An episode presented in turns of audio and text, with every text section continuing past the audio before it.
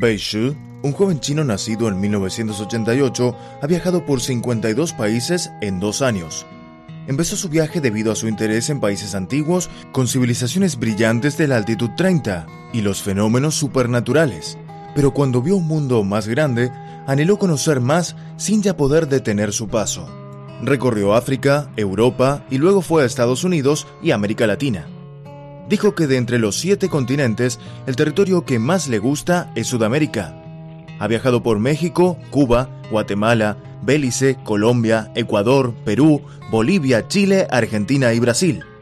Bei Shi siempre viaja haciendo coach surfing para ahorrar dinero y conocer de cerca a los locales y su gente.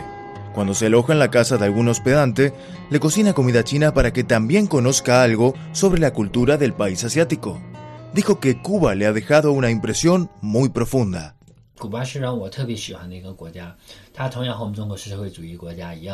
Como China, Cuba también es un país socialista, pero es diferente a Corea del Norte. El pueblo cubano es más abierto. Allá puedes sentir la pasión y la alegría de los latinos. Puedes ver las construcciones dejadas desde el periodo de la colonia española, los niños jugando fútbol, las personas tomando sol y bailando. Te dará una sensación de que la vida es tan buena. También es el lugar de origen de salsa y su vino también es muy bueno. El país ya se encuentra en un enorme cambio, tanto en la economía como en el mejoramiento de relaciones con Estados Unidos. Si elijo un país latinoamericano para poder visitar, Espero regresar a Cuba lo antes posible. De Alto Cedro voy para Marcané, llego a Puerto voy para Mayarín.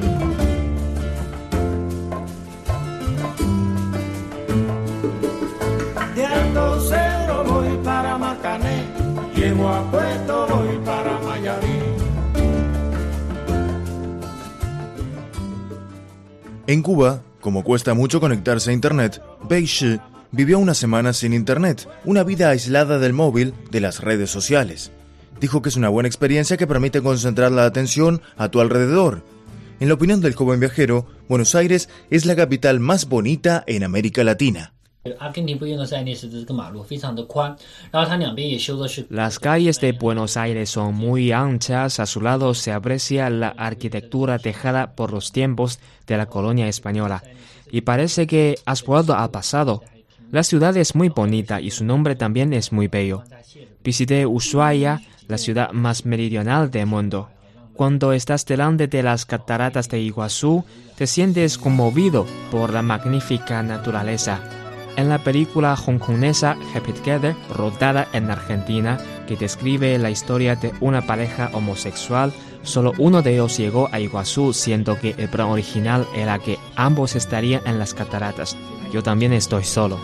Por una cabeza de un noble potrillo que justo en la raya afloja al llegar y que al regresar parece decir no olvides hermano vos sabes no hay que jugar por una cabeza me te de un día de aquella coqueta y risueña mujer al jurar sonriendo el amor que está mintiendo, queme en una hoguera todo mi querer. En Ecuador, Shi vivió con una familia local y tuvo la oportunidad de celebrar el cumpleaños de la madre de su anfitrión.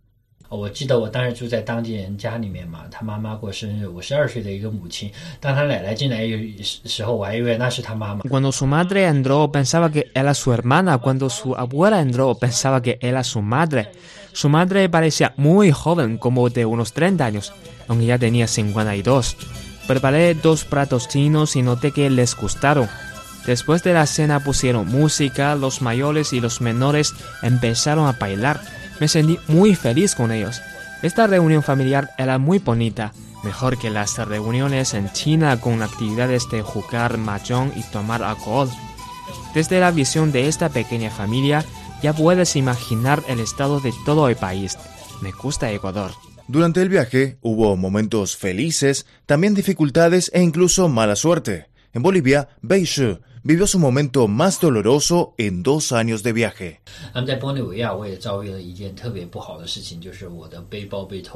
En el camino al salar de Uyuni de Bolivia, como 10 minutos en autocar al salir de la ciudad, me sentí cansado y entré en sueño.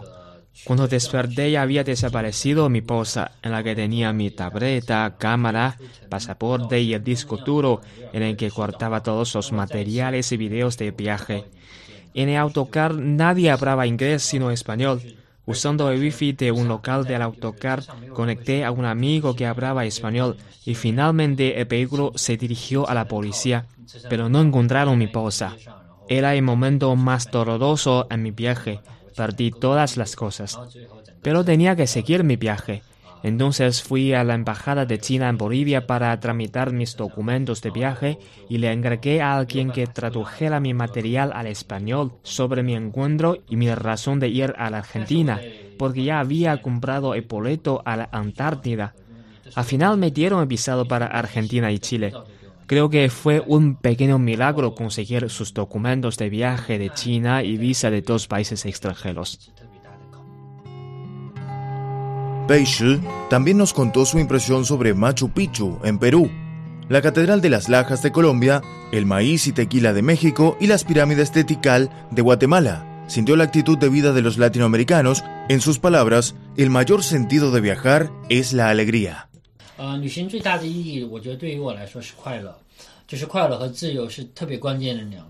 Para mí el mayor sentido de viajar es la alegría. La alegría y la libertad son dos palabras clave.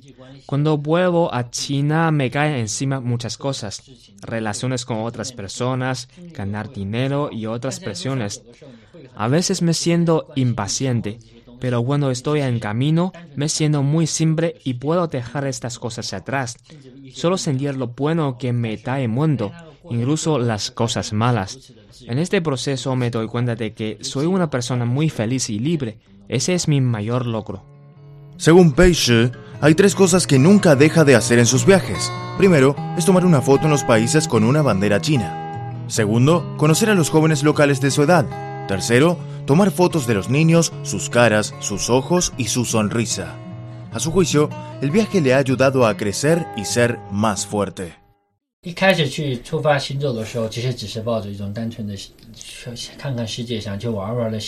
Al principio yo viajaba solo con la intención de ver este mundo, pero después encontré que tengo potencial. Cuando enfrentes solo la pérdida de una bolsa y el engaño, te harás más confidente.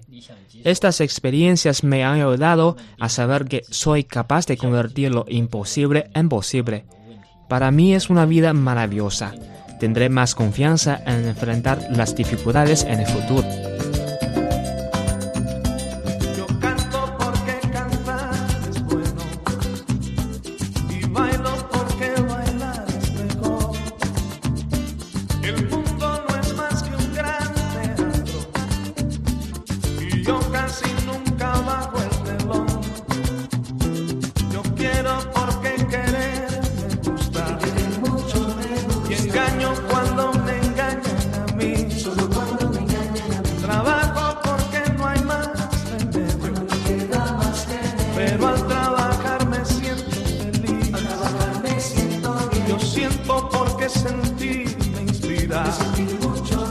Y olvido pues para qué recordar